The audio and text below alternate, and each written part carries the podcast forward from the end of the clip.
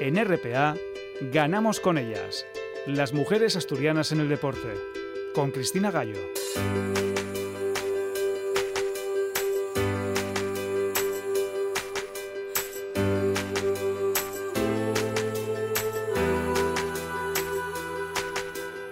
Domingo 17 de septiembre, programa 371 de Ganamos con ellas en un inicio de curso convulso por el ensordecedor ruido mediático provocado por el infame Rubiales, sus tocamientos y ese beso no consentido.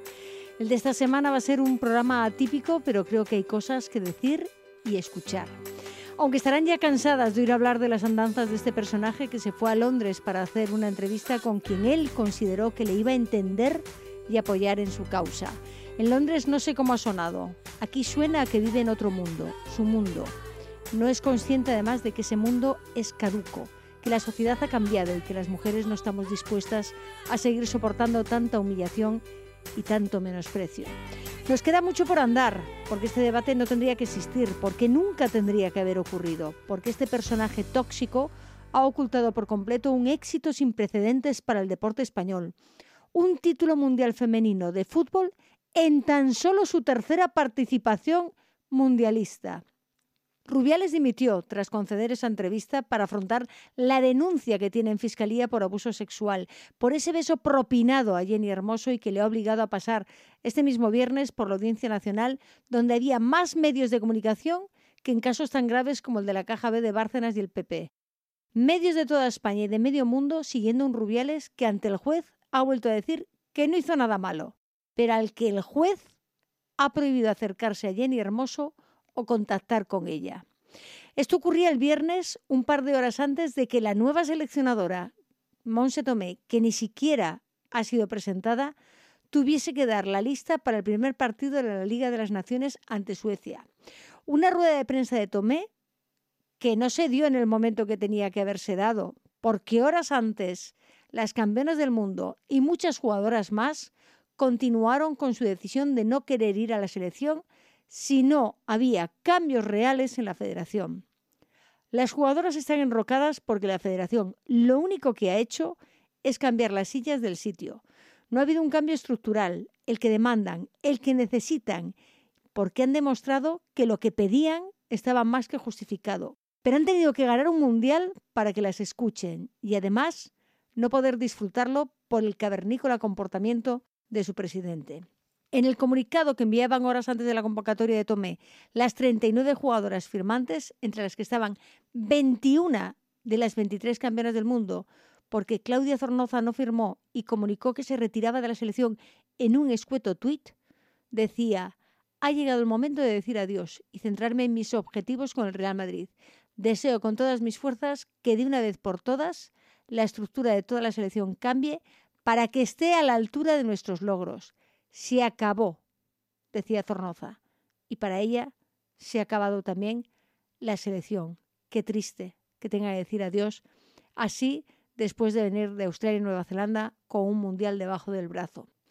Y que quede claro que esta presión de las campeonas es una batalla en la que todas ganan, porque están poniendo en juego su carrera deportiva para romper una estructura caduca que lleva más de un siglo sin cambiar al margen totalmente de los avances que sí ha tenido y está demostrando la sociedad.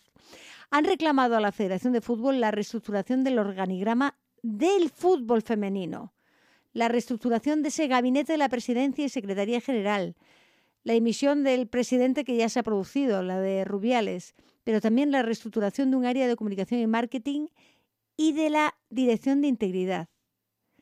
Dicen en su comunicado del viernes, a día de hoy, tal y como hemos transmitido a la federación, los cambios que se han producido no son suficientes para que las jugadoras se sientan en un lugar seguro, donde se respete a las mujeres, se apueste por el fútbol femenino y donde podamos dar nuestro máximo rendimiento, decía ese comunicado del viernes. Rubiales fuera, Bilda fuera, pero siguen nombres como el de Andrew Camps, que es el secretario general que controla toda la federación, otros miembros del staff técnico de, Bilda, la responsable de fútbol femenino de la federación, Ana Álvarez, miembros del gabinete de prensa de la federación. Y no son solo nombres, es que no existe la misma estructura para la selección femenina como la que gozan ellos en la selección masculina. Ella se juega mucho, muchísimo, porque la renuncia a una convocatoria puede conllevar gravísimas sanciones, incluso dejarlas sin jugar a fútbol. No es un capricho, es hartazgo, es un basta ya. ¿Qué más tienen que hacer para que se escuchen sus necesidades? Leíamos a Pau Gasol en redes sociales mostrando su total apoyo al comunicado de las campeonas del mundo en su decisión de no ir a la selección si no cambiaba la federación este mismo viernes. Esta semana se habló hasta en el Parlamento Europeo de la situación de las futbolistas españolas. La presidenta europea von der Leyen, Ursula von der Leyen, insistía en el no es no. Y la mayoría de europarlamentarios y europarlamentarias han reprobado lo ocurrido con Rubiales. ¿Dónde hemos llegado? Lo que están consiguiendo estas mujeres, que hasta el Parlamento Europeo se está parando a analizar lo que está ocurriendo en España con una selección femenina de fútbol que no olvidemos son las actuales campeonas.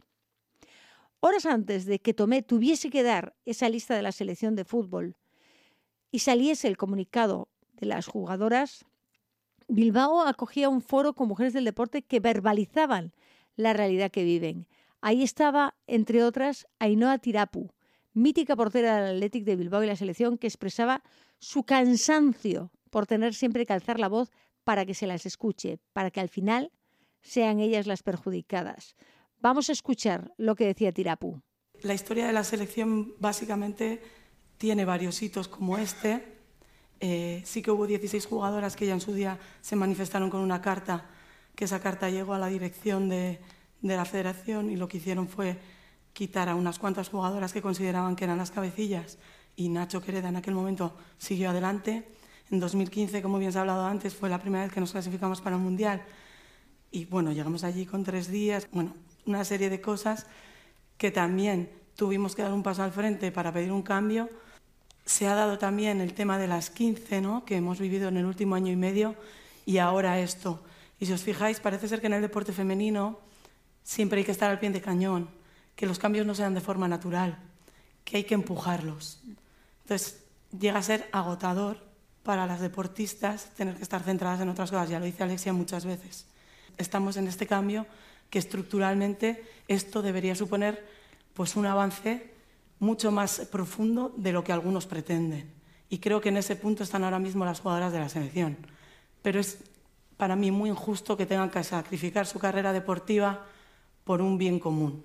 Ya lo hicimos, ya lo hicieron y desgraciadamente les sigue tocando. Y a mí me gustaría vivir en un mundo de deporte en el que las deportistas no tuviesen que sacrificar cosas por un bien común, que naturalmente se diesen los cambios. Y para eso todavía nos hace falta. Era Tirapu en el foro de Macumecaec de Bilbao este viernes. Cansada, agotada, diría yo. Siempre hay que estar al pie del cañón. Los cambios no llegan de forma natural, ni siendo campeonas del mundo y demostrando que les sobra talento. Tirapu fue una de las que en 2019 también luchó por tener un convenio colectivo en el fútbol. El primero, y les costó hacer una huelga, pero solo cuatro años después, y ya con una liga profesional en marcha, han tenido que hacer otra. Una jornada de huelga, la segunda, que se conseguía desconvocar el miércoles por la noche, y ya ha rodado el balón en la Liga F. Una liga profesional que en su segundo año de existencia ha empezado igual que en el primero, con la jornada inaugural aplazada por huelga, esta vez de las futbolistas. El año pasado, la que les montó Rubiales con las árbitras. Después de dos semanas de jornadas maratonianas ha habido acuerdo. El miércoles por la noche la huelga quedaba desconvocada por un acuerdo en el que el salario mínimo pasaba de 16.000 a 21.000. No es mucho. Debería ser mayor, pero los números que se ofrecen no corresponden con la realidad de muchos clubes, ni los que tienen sección femenina, o sea, los, los grandes transatlánticos del fútbol de este país, que dedican lo que dedican a ellas, y mucho menos a los independientes. La última petición de los sindicatos fue 22.500. La Liga F no subía de 20.000. El servicio de mediación y arbitraje ha sido el que ha puesto las cifras finales sobre la mesa, consiguiendo desconvocar la huelga y han suscrito un acuerdo para las tres próximas temporadas por el cual se establece un salario mínimo. En la actual de 21.000 euros, pudiendo incrementarse hasta los 23.000 en función de que la liga tenga esos sponsors llegue ese dinero que tiene que entrar. La temporada que viene, 22.500 euros, pudiendo incrementarse hasta los 25.000. Otra vez, dependiendo del crecimiento de los ingresos de la competición. Y la temporada 25-26, 23.500 euros de fijo, pudiendo incrementar hasta los 28.000, porque lo que tenemos que conseguir es que crezca este producto, lleguen los patrocinios, llegue el dinero y ellas puedan recibir lo que en realidad se merecen. Pero es que es el segundo año de funcionamiento de la Liga de Fútbol Profesional. Se está creando toda una estructura y hay que dejar andar, pero no han hecho más que poner palos en las ruedas. Con estas cifras han empezado a jugar la segunda jornada, aunque en el cajón se han dejado otras reivindicaciones, como la conciliación, las ayudas a la formación, la lactancia y una cuestión que ha quedado evidenciada que es casi ahora mismo la más importante, mejorar el protocolo de acoso. Rubiales hay muchos, demasiados en el fútbol. No se sabe ni la mitad de lo que han tenido que aguantar muchas futbolistas que nunca se han atrevido a hablar. El viernes, como les he comentado antes, en el Guggenheim, en ese foro organizado por eh, Emakumeak y el Correo, la gimnasta Almudena Cid explicaba cuál era el sentimiento de una deportista cuando tiene un problema con su federación. Cuando eres niña, tú no cuestionas a la autoridad, tú obedeces como a los padres. Nosotros nos vamos muy jóvenes de casa, entonces pertenecemos a un lugar donde tu autoridad es el entrenador. Cuando pasas por la adolescencia, tu cuerpo cambia, tú cambias, te ven diferente. Y en esos cambios eh, empiezas a tener otro tipo de emociones, sensaciones y formas de pensar. Y ahí es cuando empieza el problema, cuando tú tienes capacidad de rebatir y de opinar diferente. Y entonces ya no te quieren escuchar. Y entonces en este salto es cuando la gimnasta siempre abandonaba en el deporte. O sea, no es casualidad que cuando uno quiere decir lo que cree conveniente o lo que cree que es coherente para tu desarrollo como deportista, te callen porque en ese momento, como eres de las pocas que lo has hecho, es mejor que miremos para otro lado. Creo que, tenemos que tener la capacidad de cuando el deportista se queja por algo, que no tenga miedo a que le vayan a desplazar de la competición o le vaya o vaya a tener unas represalias o no te vayan a convocar o cuando te pongan de suplente y de suplente ya no te convocan porque has hablado, porque has dicho, porque en la historia de nuestro deporte se ha visto cómo han salido gimnastas perjudicadas por haber sido rebeldes y lo único que hacían era hablar con coherencia de lo que le estaba pasando. Entonces, no poder acudir a un sitio, no tener una asociación donde poder decir lo que te está pasando, denunciarlo y que no afecte ni a tu rendimiento ni a, ni a, las decisiones que va a tomar la decisión a partir de ese momento, creo que estamos muy desprotegidos. Y no hay esa confianza y no hay esa, como esa pirámide a la que tú puedes ascender porque en el momento en que quieres hacerlo te quitan la escalera. Habla desde su experiencia, pero creo que refleja perfectamente lo que viven todas y lo que está ocurriendo con las campeonas del mundo de fútbol, que se han plantado, que siguen sin querer ir a la selección hasta que no haya cambios reales porque no los ha habido. Un foro, el de Emakumeak, en Bilbao, al que van a seguir otros, porque son necesarios. Llevamos muchos años predicando en el desierto, haciendo congresos, haciendo foros, pero sin que realmente se escuche y se actúe y se cambien las estructuras. Y ha sido ahora, con los exabruptos de Rubiales, cuando se han abierto muchos ojos y oídos. Y ellas tienen que seguir hablando, porque ahora las van a escuchar y las van a ver. En el mismo foro hablaba nuevamente Enoa Tirapu, esa mítica portera del Atlético y de la selección, a la que se le preguntó por el silencio de sus compañeros, de los futbolistas, que siguen callados, todos menos uno, Borja Iglesias, el único. Los demás parece que no va con ellos. Pero Ainhoa Tirapu hacía una reflexión sobre el tener o no el apoyo de sus compañeros. Yo aquí sí que quiero, eh, cuando estuvimos negociando nuestro convenio, empezamos en 2017 con Rubiales de presidente de la Asociación de Futbolistas Españoles, que el mundo cambia, cambia mucho en pocos años. En 2019, cuando fuimos a, a la huelga, muchos medios nos preguntaban porque los chicos no estaban, los jugadores no estaban con nosotras, no se manifestaban y demás. Yo en aquel momento, hubo algunos que lo hicieron, ¿eh? pero entendía que también es importante tener la suficiente fuerza por nosotras mismas para conseguir el objetivo.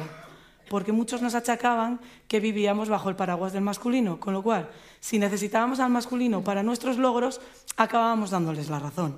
Entonces, en aquella época, cuando conseguimos la firma del convenio, no lo necesitamos y para mí fue un punto más de empoderamiento hacia las mujeres de conseguirlo por su propia fuerza. Está guay que te apoyen y siempre es positivo, pero si el foco se lo van a llevar ellos como consecutores, no merece. Y en el equilibrio yo creo que tenemos que, que valorar un poco cómo exigimos a ellos que nos apoyen. No le falta razón. De este modo el mérito es completo de ellas y ellas han vuelto a conseguir este año otro convenio mejorado. No al nivel que quisieran, pero mejorado. Pero no es más cierto que el silencio de estas semanas de los jugadores duele en los oídos. Es un silencio atronador y que las está dejando solas. ¿A qué tienen miedo?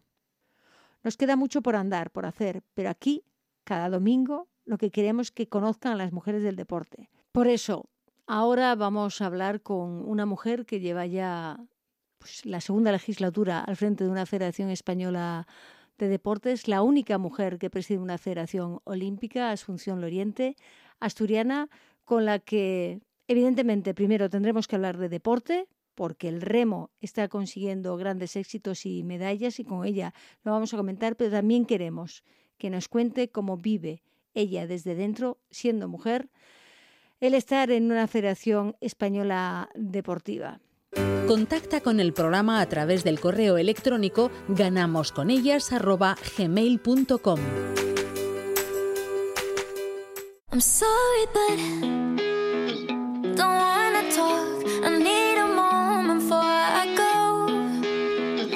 It's nothing personal. I draw the blinds.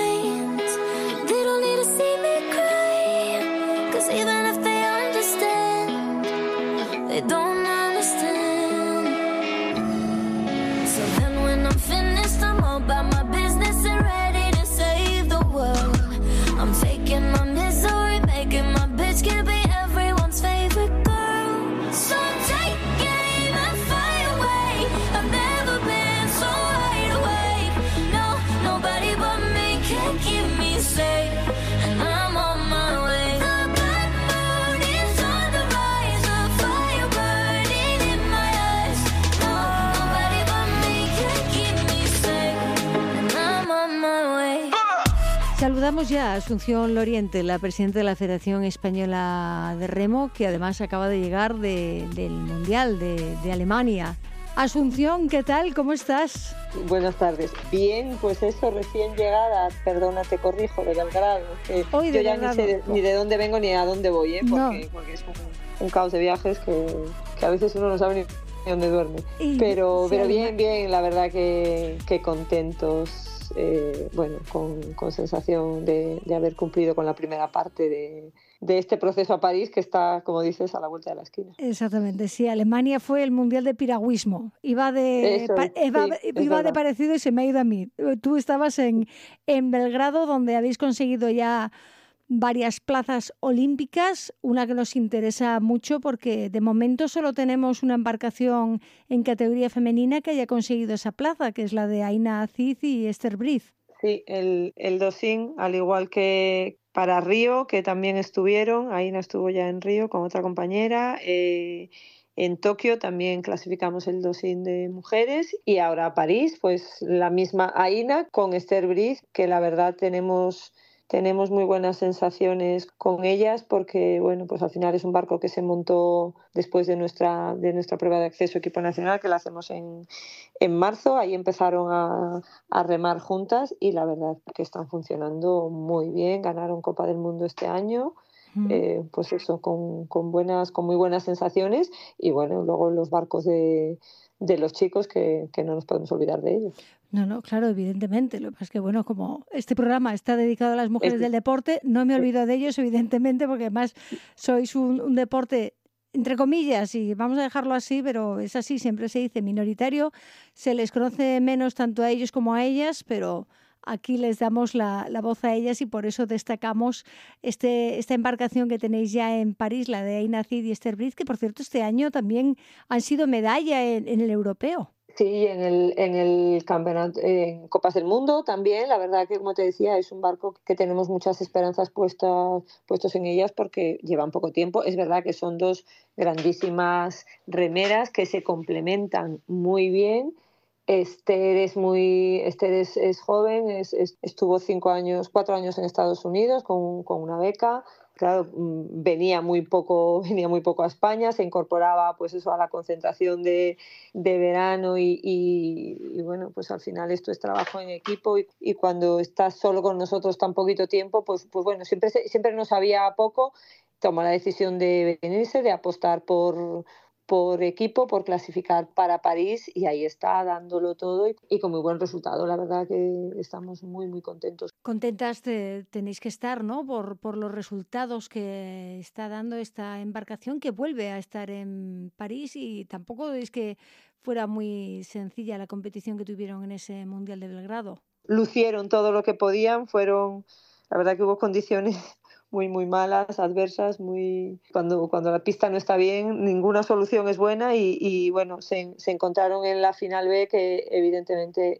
ninguno creemos que sus sitios deberían de haber estado en final A, pero bueno, si te toca mal un cruce y te toca la calle mala, pues, pues ya está, tienes, tienes que jugar con eso y, y demostrar en París lo que, lo que son, que eso es lo, importante. Sí, sí, ¿no? El cambio climático, desde luego que hay deportes que vais a veros mucho más afectados y hablábamos pues hace un par de semanas con las medallistas de, de Alemania de, de piragüismo y habían hecho un test en París y nos decían que cuidadito con el, con el canal porque lo del viento mal, muy mal. Muy mal, muy mal. Yo, mm, nosotros estuvimos, tuvimos el Mundial Juvenil en, en París, en la, en la, en la pista olímpica.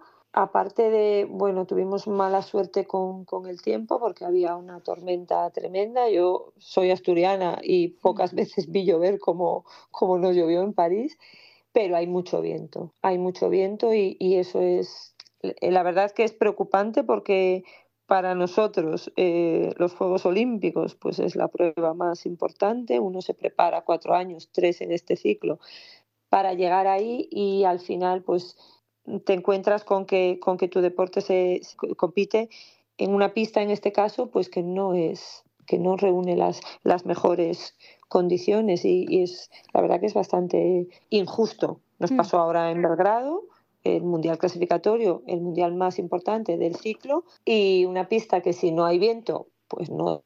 Ahora Mm. lo principal, eh, Asunción, supongo que será sabiendo cómo es ese canal, tendréis que, con la dirección técnica y con, con todo el staff técnico, ver cómo poder entrenar en las condiciones similares a las que os vais a encontrar en París. Claro, por supuesto, vamos, de hecho el, el, el equipo, el equipo que está, los que están clasificados y probablemente al, algún, algún equipo más que, que tenga, que esté, que esté con posibilidades de, clasificar en la, en la repesca vamos a hacer una concentración en París en la, en la pista olímpica, pues precisamente para eso, para ver, para ver qué condiciones, para experimentarlas, para tomar notas y como tú dices, buscar luego un sitio aquí donde, donde entrenar con esas con condiciones lo más, lo más parecidas posibles. En, en París hay un viento lateral que, que es lo peor que puedes tener, porque tienes viento en contra, pues bueno, es más duro, tienes viento a favor, tiene otras dificultades, pero claro, un viento lateral es lo peor que te, que te puede pasar y es un viento, es el viento predominante allí.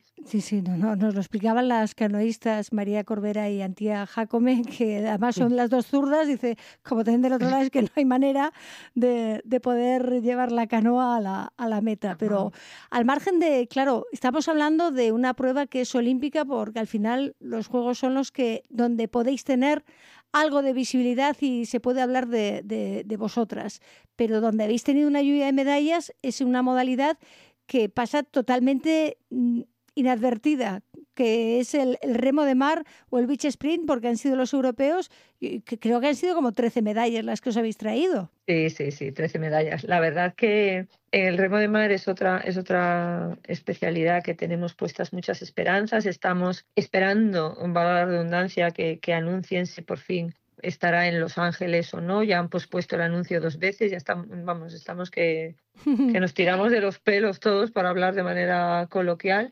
Sí, sí es verdad que se nos está, se nos da bien.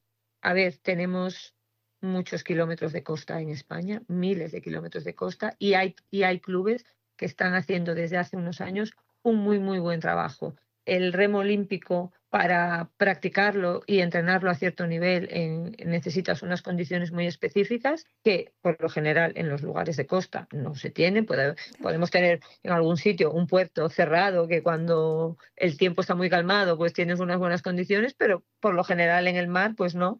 Y los clubes han empezado a trabajar el remo de mar y lo que dices, pues hemos venido del europeo con 13 medallas.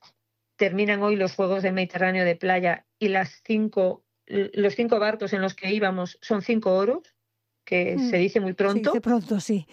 se, se dice muy pronto y la verdad tenemos mucha esperanza. Hemos empezado ahora, empezó esta semana un proyecto de tecnificación en el CAR de Murcia en remo de mar, porque tenemos claro que, que no podemos esperar a que digan si es olímpico o no. Tenemos la ventaja que tenemos, tenemos que aprovecharla y trabajar, y trabajar con ello desde la tecnificación, desde la base. Ya te digo que los clubes están haciendo un trabajo impresionante y con esperanza eso que sea que sea olímpico en Los Ángeles y yo creo que nos va a dar muchas muchas alegrías. No, además eh, en esos europeos eh, ha habido varios oros que han repetido eh, podio tanto en, en remo de mar como en beach sprint, pero hay varios nombres ahí como el de Nadia Felipe que nos suena mucho aquí en Asturias y otras cuantas Sí. como por Garea porque gracias a ellas que vinieron a Castropol han tenido una trainera femenina por primera vez en, en Castropol que lo conoces tú muy bien, que es tu Sí, tierra. sí. Es mi tierra, es mi tierra. Sí, sí, sí. Ya es cierto que, que tradicionalmente, sobre todo de la comunidad valenciana, que hay muchísimo remo allí, vienen bastantes mujeres en general a las traineras a hacer la temporada de verano a traineras. No, Nadia no es, no es la, no es la primera, pero bueno, esta la suerte que tuvimos que vino, que vino a Castropol a, a, a sumarse a ese proyecto que la verdad es, es otra cosa, no sé, no sé si, si se habla mucho o poco, pero, pero que eso, que un, un club como el Club de Mar de Castropol, un club pequeño, en un sitio, en un pueblo tan tan pequeño como es Castropol, pues que, que saque una trainera femenina es algo muy, muy destacable y la verdad que, que entiendo, entiendo la ilusión de, del club en, en el proyecto y, y, la verdad es muy de agradecer que deportistas como Nadia, pues, pues eso, se, se acerquen, se, se hayan sumado al, al, proyecto en sus inicios y, y, ayude a que, pues a que consolide y, y bueno, y que ahora, ahora la trainera femenina, pues,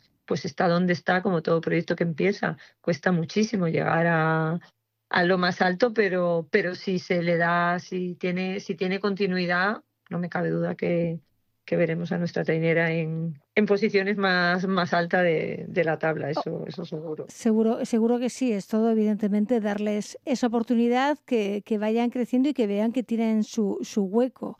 Y nunca más, en estos días se está hablando mucho y tenemos que hablar de eso también. Y quería preguntarte de si tenéis muchos abandonos en, en el remo o si tenéis más abandonos de ellas que de ellos en vuestra modalidad. Bueno, yo creo que como en la mayoría de los deportes eh, y, y, en la mayoría de los, de los países, este, eh, siempre que con, con, motivo del, del, campeonato del mundo, pues aparte de eso, pues hacen siempre algún tipo de conferencia, congreso y demás. Y bueno, y, y hay una conferencia de, de, de deporte femenino, en, en, de remo femenino en, en, durante el campeonato, que estuve el, el sábado ahí en Belgrado y, y era y era común eso, el, el, abandono y especialmente las chicas en la edad de pues 17, 18 años, pues hay un mayor índice de abandono en chicas que en chicos. Ciertamente es, la, es el periodo que más abandono hay y claro, pues coincide siempre con lo mismo, con, con, con la preparación para la universidad y, y, y, luego con la, con la marcha a la universidad. Si, si te vas a, a un sitio donde no puedes practicar el remo, pues bueno, al final al principio a lo mejor lo intentas volviendo los fines de semana a casa, pero, pero vamos, lo que es imposible, pues, pues no se puede, no se puede hacer. Y las chicas, es verdad que, que quizá eh, abandonan un poco más, yo creo que, que probablemente sea por, por, por ese mayor eh, compromiso que tenemos muchas veces, probablemente con nosotros, con nosotras mismas, y, y, cuando nos enfrentamos, pues pues a prepararle el acceso a la universidad, el bachillerato, luego tenemos un, un sistema tan, tan digamos tan cruel tan exigente con que piden unas notas muchas veces desmesuradas para, para acceder a cualquier carrera, pues las, las, las mujeres, se lo, las chicas se lo plantean. mm, ¿Qué hago? ¿Me centro en, en entrar en la universidad que, que quiero, hacer la carrera que quiero? ¿O intento compatibilizar? Luego, luego, una vez llegan a la universidad, es verdad que es, eh, parece, parece mentira, pero es más fácil compatibilizar porque, bueno, como deportistas de, de alto nivel tienen, tienen sus, sus beneficios, pueden, pueden organizar con la universidad pues clases, exámenes y demás, pero claro, el problema está en el, en el salto hasta que están en la universidad, eh, cuando tienen que, que apostar por, pues eso, por qué hago, la- ¿Me, me centro en el deporte o me centro en, en lo que entienden que es su futuro porque como decías antes, somos un deporte poco conocido y aquí, salvo que estés en, en una posición muy alta y tengas una beca ADO o similar, pues si no, es muy complicado mantenerse. Claro, la pregunta sería por qué nosotras nos hacemos esos planteamientos y ellos no, o aparentemente no. Bueno, yo que, mm, claro, yo paso, cuando estamos sobre todo en las competiciones, yo paso tiempo con ellos y me, y me gusta y me gusta mucho hablar con ellos, sobre todo además, pues claro, los juveniles y los sub-23, que eh, claro, cada año tienes una jornada nueva, por así decir, pues, pues me, me gusta hablar con ellos y, y bueno, y que, y que te cuenten. Y al final, pues todos tienen, todos tienen la ilusión y el, y el sueño de seguir, pero yo creo que nosotras quizá analizamos más y quizá analizamos más sobre todo a más, a más largo plazo y pensamos, y, y, y yo además lo recuerdo, el, el, el, proceso de mi hija en este caso, ella no, ella no, no remó, pero bueno, pues hacía deporte y cuando empezó bachillerato eh, dijo que, pues que, no, que no podía seguir, que no podía entrenar y ella lo hacía de manera puramente aficionada, pero bueno, pues eso que no podía dedicar dos tardes a la semana a entrenar y los fines de semana a los partidos que se tenía que centrar porque necesitaba X nota para, para entrar en la facultad. Porque, bueno, pues mi hija evidentemente en, tenía su, su, futuro planeado y escrito al, al, milímetro y me lo encuentro con ellas muchísimas veces que, que tienen, pues tienen esa prioridad también porque, porque ven que, que vivir de esto es muy complicado, quizá en otros deportes que puedan tener pues eso, más visibilidad, pues a lo mejor tienen claro pues que van a poder estar en un equipo y vivir, pues no lo sé, 10 años del deporte que les apasiona y oye, mientras tanto ir formándose y cuando se acabe la vida deportiva pues se reenganchan. Pero aquí tienen muy claro que eso, salvo que sea realmente una número uno, pues es muy complicado y tenemos y de hecho tenemos ejemplos porque porque tenemos deportistas que llevan muchos años con nosotros que no consiguen llegar a, a, a eso al, al nivel que te den que te dé al resultado que te dé una beca y es muy frustrante para ellas. Yo tenemos pues eso chicas de categoría ligera que además pues después de París no, no continúa esta categoría y llevan años eh, entrenando con nosotros concentradas y no acaba de salir ese resultado. Y claro te lo dicen y dicen claro es que es muy frustrante estamos aquí 100% para esto y porque estamos en concentración permanente y evidentemente pues la mayoría de sus gastos están cubiertos, pero todo tenemos gastos y, y, no tienen un ingreso que les permita, pues oye, el fin de semana cuando tienen libre, pues ¿qué hago con mi vida? Lo que hace cualquiera, pues, mm. pues siempre tienes, tienen esa, esa limitación y, y, yo creo que, claro, eso es, un, eso es un freno importante para que se decidan a, a seguir. Es verdad que, que el ejemplo, pues eso de Aina, Esther, incluso Virginia, pues bueno, tira de algunas y, y, se mantienen ahí porque además, bueno, afortunadamente la esperanza es lo, lo último que se pierde y, y, y, siempre y siempre crees, bueno, pues yo estoy haciendo bien mi parte, la justicia tiene que llegar en algún momento mm. y, conseguiré esa esa meta que tengo que tengo en mente, pero pero yo entiendo que si tarda mucho en llegar, pues uno se plantee el abandono. Es que es, es que es lógico, los años van pasando para, para todos y, y si no lo ves claro, todo esto que nos acabas de contar, eh, lo de analizar más y a más largo plazo y demás, lo podríamos trasladar exactamente a la posición en la que estás tú ahora mismo, que eres la única presidenta de una federación olímpica y solo sois dos en todas las federaciones deportivas españolas, tú e Isabel García Sanz en salvamento y socorrismo. Lo podemos trasladar, ¿no? Todos estos argumentos que nos acabas de contar ahí, pero igual nos lo llevamos también al, al cubo lo, lo ampliamos, ¿no?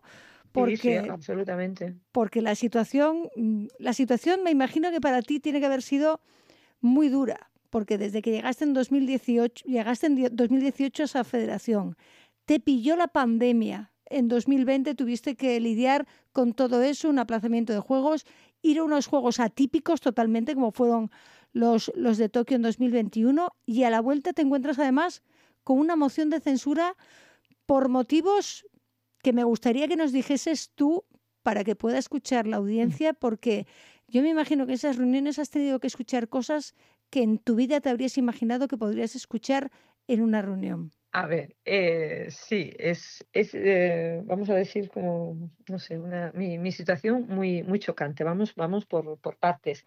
Como, dice, como apuntabas tú, pues, pues los mismos argumentos que tienen, que tienen estas deportistas para a lo mejor apostar por, por otra parte de la vida y no por la, por la deportiva, pues en, en, en cierta medida, en, en, gran medida, pues pasa lo mismo con, con, las posibles dirigentes. Hay muchísimas mujeres en, federaciones, en otros, en otros puestos, secretarias generales, gerentes, eh, directoras de cualquier área. Hay, hay muchísimas y además, claro. Bueno, eh, muchísimas mm, tampoco son tantas, ¿eh? Si nos vamos a los porcentajes y a los números, son Sí, sois muchas, pero no sois tantas. No, no, no tantas y, estamos y estamos muy lejos de los números deseables, pero hay grandísimas profesionales trabajando que, que con conocimiento, porque además si algo tiene el deporte es que normalmente se alimenta de la gente del, deporte, con lo cual yo con las que coincido en muchos en muchos foros y, cualquiera de ellas podría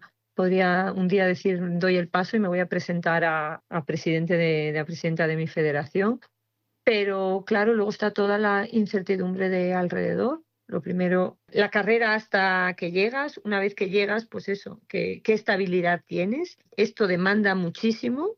Yo llegué el lunes pasado, llegué de Francia del europeo. El miércoles me fui a Belgrado. Llegué ayer de madrugada.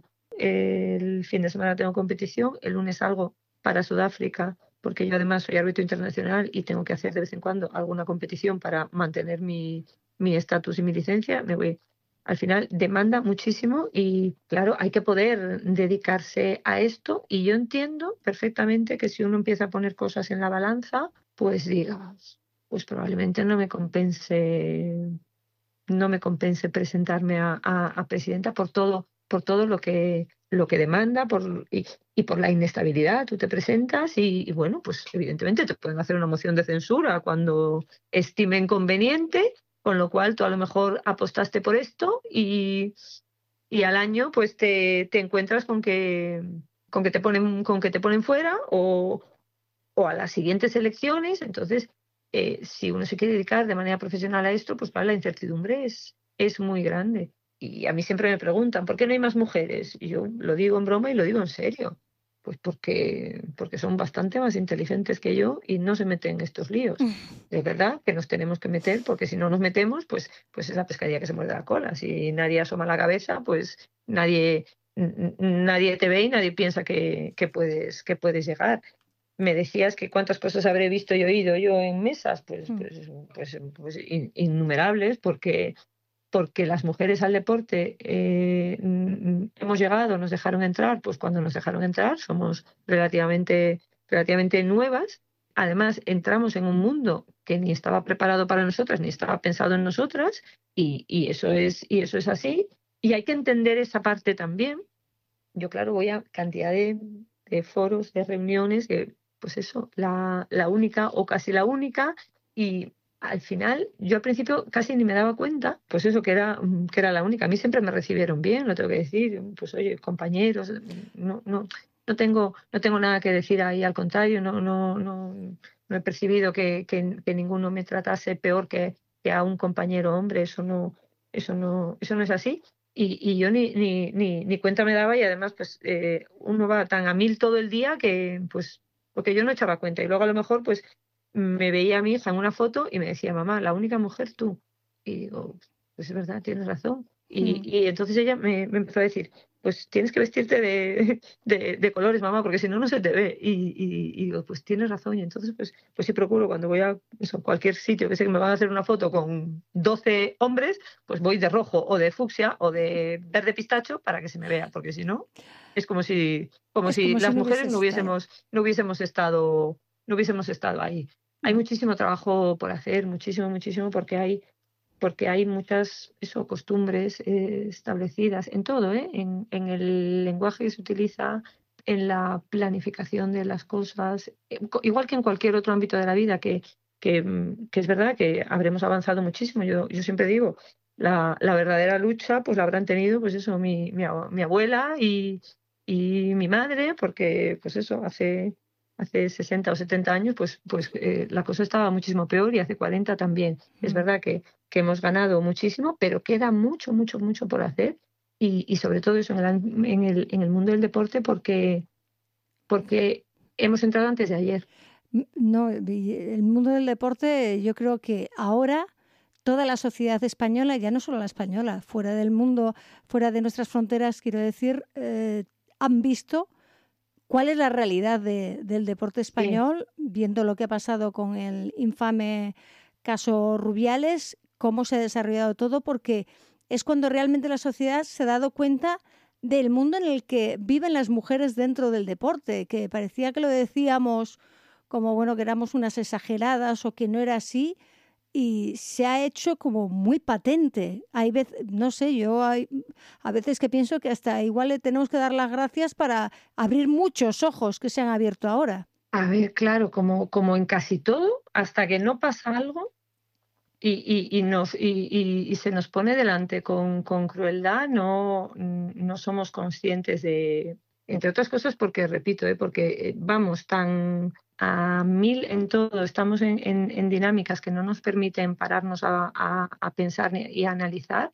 y pues tira que libras hasta que, hasta que pasa algo y dices tú, caramba, pues es verdad. Yo sí tengo que decir que afortunadamente en el, el remo, con ser un deporte tan tradicional como somos, no, solo a nivel, a nivel nacional, ¿eh? incluso, incluso internacional. El, el es un deporte muy antiguo y cuesta mucho, y cuesta mucho cambiar cosas. Pero es cierto, pero es cierto que llegado a, a, a, a nivel de, de, club, de practicar el deporte y a nivel de competir y demás, estamos perfectamente integrados hombres y mujeres en la competición. O sea, hay, la prueba de doble school de hombres y la prueba de, school, de doble school de mujeres. No hay un campeonato para hombres y uno de mujeres, o no hay un día para hombres y un día para mujeres. Igual que, no, que nos pasa con la parte de los paralímpicos, están perfectamente integrados y eso ayuda muchísimo a que haya más, más igualdad. Eso, eso yo además lo noto, lo noto con la diferencia con respecto a otros, a otros deportes. En nuestra entrega de, medallas es exactamente la misma para hombres, para mujeres, porque además es que eso mm, se hacen a, continuación una y otra, no, no hay, ahí no hay, no hay ninguna distinción. Sí que es verdad que, eh, que tenemos una falta de mujeres entrenadoras, por ejemplo, y eso hace que, que muchas veces haya que, que pararse a repensar ciertas cosas porque pues tenemos necesidades diferentes las mujeres, eh, quizá eh, necesitemos un tratamiento diferente. El otro día lo hablábamos en esta conferencia que te comentaba de um, What's Next to Women, se, se llama mm. la, la, conferencia, y, y, y, se hablaba eso de la importancia de tener, de tener eh, técnicas entrenadoras, porque bueno, la sensibilidad es diferente, la... la y la fisiología el, también. Sí, sí, sí, sí, sí, sí. Sí, por supuesto. Entonces, quizá nuestra, nuestra, nuestra mayor falta esté ahí, en, en, en, entrenadoras, que pasa un poco lo mismo porque no hay más directivas, porque, porque al final el, el deporte se practica, sobre todo a nivel de club, en las horas entre, digamos, de, de ocio de, de, las personas. Uno, uno va a entrenar después de trabajar o después de estudiar. Eh, en muchos sitios los entrenadores son voluntarios, con lo cual después de su trabajo van a hacer el trabajo de entrenador en el club y, esa parte es la que en las mujeres siempre salimos perdiendo porque bueno, porque nos pues, vamos a casa, ¿no? Porque, porque hay cosas que hacer a, en casa. casa. o porque tenemos que llevar a los niños a piano o porque esa, esa, es, esa es la parte que, que todavía en la que nos queda muchísimo muchísimo por hacer y, y, y, pero claro, el problema empieza eso, a nivel de club hay pocas entrenadoras, con lo cual es muy difícil pues que den el siguiente paso o el siguiente, y ya no te digo llegar a, a un a un equipo a un equipo nacional. Claro, pero, pero cuando, cuando, dices lo de nos queda mucho por hacer, mm, yo creo que no es a nosotras ya, es a ellos a quien les queda por hacer, por evidentemente, dar ese cambio, ¿no? evidentemente, pero yo creo que, que, tenemos que guiarles el camino, ¿eh?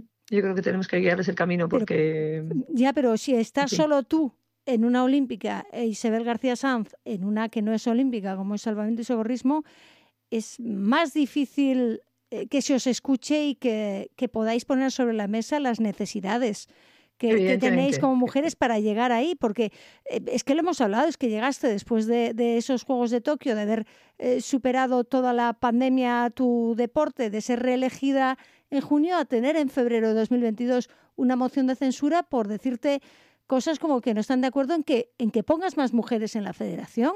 Es que empieza por ahí, porque pueden Sí, entrar sí, sí, mujeres para está- que puedan... A ver, empieza, mm, es mucho también el, el, el modelo, mm, el modelo y las, y las antiguas, por así decir, yo siempre quiero pensar que son antiguas, que las estamos superando, esas, esas estructuras, y ese se habla tanto ahora, mm, bueno, por de la Federación de, de Fútbol en este caso, que está tan, Mm, que está convulsa, tan, convulsa. tan en, bo- tan- tan en boca de todos, pues de las estructuras clientelares y de, y de lo malo que es el sistema electoral, lo poco sí. representativo que es, o, o lo oscuro, todas esas cosas, todos esos modelos antiguos, eso es, eso es lo que, lo que me pasó a mí. Mm, Yo entiendo que, que yo no vengo aquí a, a- a seguir haciendo lo mismo, no porque entiende que todo lo que estaba antes estaba haciendo mal, pero yo sí, yo sí creo y creía y sigo creyendo que tenemos muchísimas cosas que mejorar, que tenemos muchas posibilidades que explorar, lo tengo clarísimo, y, y- y que yo no vengo a hacer el esfuerzo que estoy haciendo para seguir haciendo lo mismo que se estaba haciendo. Yo no, yo no, yo no vengo aquí a, ocupar una silla que estaba vacía porque no tenía otra cosa mejor que hacer. Yo creo que, que bueno, pues que la silla se quedó vacía y, teníamos la oportunidad de, bueno, de empezar por un, un rumbo nuevo, pues con muchas posibilidades y muchas cosas por hacer. Pero es verdad que yo eso lo pienso y lo piensa quien está a mi alrededor, pero hay mucha parte de la estructura, desde, desde niveles de clubes a niveles de federaciones autonómicas y demás, que, que, ve- que ven amenazado su, pues eso, su, su, el, el, el, el Su statu quo, el sistema de poder que, que, que, que tenían al final. eh, y ante esa amenaza, ¿qué hacen? Pues, pues se rebelan. Mm, Pues eso, yo, yo cuando salgo reelegida después de, después de Tokio, pues estoy cada vez más convencida de que, de que el cambio de, rumbo y el cambio de la manera de trabajar, pues ha ido bien, hay que seguir, hay que seguir en esa, en esa línea, y entonces, pues como tú dices, a mí una de las cosas que me se- poco menos que se ríen de la junta directiva que tengo, porque yo no tengo una junta directiva basada en el poder que tengan esas personas en su territorio y entonces la tengo en mi junta directiva para que me asegure que el territorio X me va a apoyar. Yo hago, una junta directiva con personas que entiendo que son válidas para cualquiera de las áreas que tengo en la federación. Mm, me da lo mismo que tengan más o menos poder en un territorio. Ese es, ese es el, ese es es la el- es tan simple y tan fácil como eso. Y la gente que se ve amenazada porque entiende que la federación, pues eso, tiene que funcionar de esa manera y que, y que es una, una cuestión pura de, de poder y como yo tengo 16 votos, pues aquí hay que hacer lo que yo diga, pues, pues yo creo que yo, yo tengo muy claro que a eso no, no, no vine aquí. Es que hay muchas cosas que cambiar en el deporte español, pero desde el Consejo Superior de Deportes, desde donde tienen que empezar a cambiar las cosas para que esto pueda mejorar, pueda avanzar y nosotras podamos tener nues- nuestro, nuestro hueco, porque me imagino que eh, durante todo este tiempo, en las múltiples reuniones que has tenido, en las que es- imagino que no te sentías desplazada porque tú sabías dónde estabas y el puesto que ocupabas, sino porque te veías como la única mujer eh, dentro de esa reunión, la única voz femenina ahí con otra visión. Yo no sé mm, cuál ha sido la frase que, que has tenido que escuchar que más te, ha dolido. Eh. Yo sí, mm, si tengo algo que creo que es bueno, o por lo menos a mí, que a mí me ayuda, yo no me tomo nada de, de manera personal. Eh, entonces yo entiendo que cuando alguien me puede decir cualquier cosa, pues bueno, no me la está diciendo a mí, no se la está diciendo a Asun, le está diciendo, bueno, pues a, a la molesta presidenta de la Federación Española de Remo. Entonces, pero sí, por ejemplo, eso, a mí cuando, cuando me dijeron que, que, pues eso, que mi junta directiva era un chiste, pues hombre, a mí eso me, me duele porque, porque creo que, que mi junta directiva es valiosísima. además que, que te lo diga alguien que, que estaba, que estaba en la junta, que estaba en la junta directiva, eh, alguien en quien confías mm, y, y, que crees que bueno pues que, que, te, que te puede aportar en, en, en ciertas maneras y, y de repente eh, pues que te diga que es un chiste pues eso porque tienes a pues eso a cuatro mujeres pues mira Pues sí. a mí esas cosas me duelen pero ya te digo no por mí sino porque me parece bueno por supuesto una falta de respeto a, Sí. a, A todas. A a todas. y, y, y, y una falta de respeto a, a- al final a, a- a todos los demás, a todos los, los que forman parte de, del, del mundo del remo, porque cuando tú entiendes que es un chiste eso, porque, pues porque seamos mujeres o porque, o porque no sean eso, porque no sean personas de un grandísimo poder local o, o- o autonómico, digamos, pero que tienen mucha parte, mucha, muchísimo que, que aportar, pues hombre, a mí me parece me parece muy,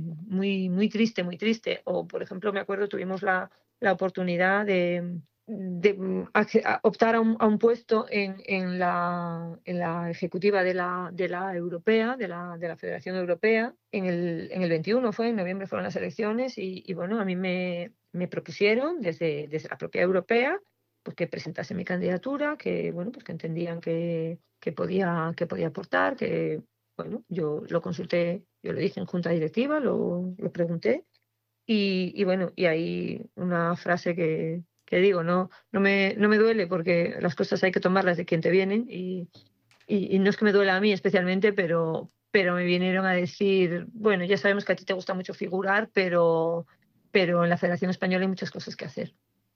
Bueno. Bueno, Ah, pero cuando se pues- presentan ellos, no. No, ellos no, ellos no, ellos no están para figurar, pero bueno. eh, al final es, es, es fruto de, de- del sistema, de que ellos entienden, pues eso, que, que una federación se maneja con, pues eso, con, con votos cautivos y ya está, y ese es, y ese es el problema. Y, y cuando llegan los el año preelectoral, pues pues, eh, pues eso, empieza uno a ver las maniobras y, y pues es que Pues es que es tristísimo. Sí que deberíamos de tener un, un sistema y también ahí tenemos una asignatura pendiente ¿eh? porque sobre el papel el sistema no, no, no parece malo, pues oye, cada colectivo escoge a sus representantes y, y eso siempre es bueno, los deportistas se escogen entre ellos, los técnicos entre ellos y demás, pero luego hay, hay yo lo que veo, hay muy poca movilización. Luego al final uno se encuentra, por ejemplo, ¿eh? en, en, en deportistas o en técnicos que son los, los, los, los grupos más, más grandes, que hay, hay muchísimos deportistas y sobre todo además pasa con los que están más en activo y demás, pues, pues que no se, no se, pues No no se implican, implican. no, no, se, no se movilizan, no luego el proceso no es, no es ágil ni es, ni es cómodo, pues, pues hay que solicitar el voto, hay que ir a correos, hay que, todo esto es, es muy engorroso y, y, y la gente tiene otras mil cosas que hacer en su vida. Pero es verdad que, que quizá también tenemos ahí una, una tarea que hacer los de los demás, los que tenemos interés en que esto salga y vaya bien, pues, pues movilizar y concienciar a la gente de lo importante que es, porque si, si un deportista, quien sea, ¿eh? en activo en el club que está implicado 100%, no va a votar, pero va a ir a votar otro que simplemente se sacó la licencia Claro. Hay, y por lo menos a nivel internacional, bueno, supongo que lo, lo habrás visto porque se publicaba ahora a principios de septiembre, las cosas sí que están cambiando porque en el Comité Olímpico Internacional daban a conocer la composición de las distintas comisiones y figuran más mujeres que hombres ahora mismo en Sí. esas comisiones. 296 sí. mujeres, 287 hombres, o sea, un vuelco total, porque eh, hace muy poquito que había apenas un 20% de, de mujeres ahí y ahora tenemos 296 mujeres eh, trabajando dentro del movimiento olímpico y 14 de ellas además presiden eh, alguna de esas 30 Comisiones, 33 sí. comisiones, con lo cual ahí sí se está cambiando.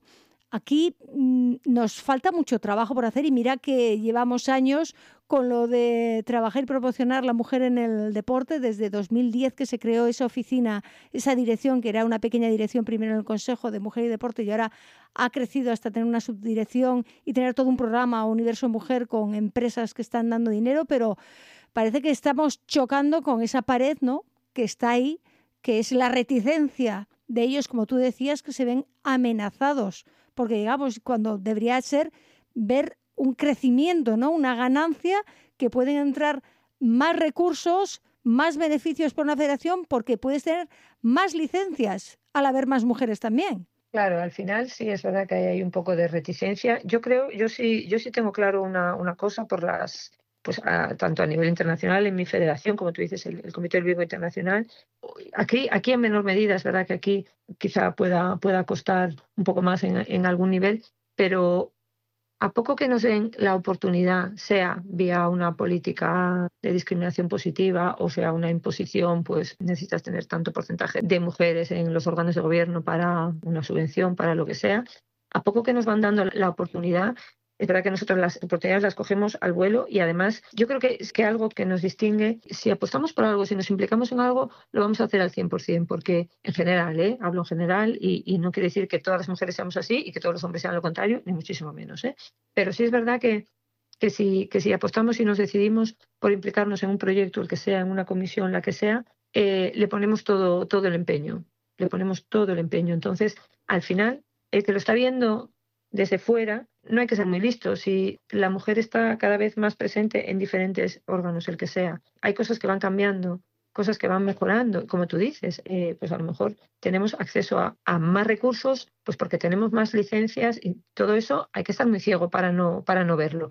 Y poco a poco se va viendo, pero sí que es verdad que el, el cambiar las, las antiguas estructuras es lo que más cuesta. Yo creo que, como siempre, en la en la calle pasan las cosas más rápido que, en cualquier despacho o en cualquier, o en cualquier institución. Nosotros tenemos ejemplos de muchísimos clubes que empiezan a, empieza un grupo de mujeres eh, a remar, muchas veces pues por ocio remo social, y crece exponencialmente. Tenemos un fenómeno maravilloso con las mujeres que superan un cáncer de mama, que a través del remo se eh, bueno está está estudiado y reconocido que se recupera pues la musculatura los ligamentos y todo pero es que hay una unas comunidades de remeras increíbles. Entonces yo muchas veces lo creo nos das es, darnos la oportunidad es de poner poner las, las piedras necesarias que hay que poner y luego cuando nos tiramos nos tiramos de cabeza pero vamos sin sin dudarlo. Sin, sin ver si hay agua siquiera. A veces sí, ese es el problema. pero, pero bueno, Asunción Loriente, eh, casi, casi la hora completa de, programa hacemos contigo, pero un placer poder un placer hablar y conversar contigo. Enhorabuena por los éxitos deportivos, por ese Mundial de Remo de Mar y Beach Sprint, 13 medallas nada menos, ese Mundial también del Remo Olímpico que ya tenemos varias embarcaciones clasificadas, empezando por la de Aina Cid y Esther eh, Brid, pero bueno, ahora mismo desearte no solo esa enhorabuena, sino mucha fuerza ¿no? para continuar siendo la única presidenta de una federación olímpica y la segunda del total de federaciones que, tenemos, porque tienes por delante, tú lo has comentado antes, estamos en año preelectoral, porque no olvidemos que el año que viene son los Juegos de París y en año olímpico hay siempre elecciones federativas, así que todo el ánimo y ojalá que os dejen trabajar y entiendan que es necesaria la visión de las mujeres dentro de las federaciones deportivas para seguir creciendo y avanzando en cada uno de los deportes. Sí, ese, es el camino. Muchas gracias. Vamos a, vamos a seguir con fuerza. Eso, eso seguro. Pues vamos a seguir por fuerza. Eso no me falta. Seguro. Y después de, tu arbitraje en Sudáfrica y de ese mundial, que tienes también otro mundial ahora a finales de, mes, a ver si tienes un hueco y puedes pasarte por tu Castropol querido y ver todo en lo que octubre, En octubre, lo tengo en la agenda, vamos. sin duda. Pues ojalá que podamos coincidir por allí. Asunción Loriente. Espero que sí. Gracias y a seguir con fuerza. Gracias a ti, como siempre.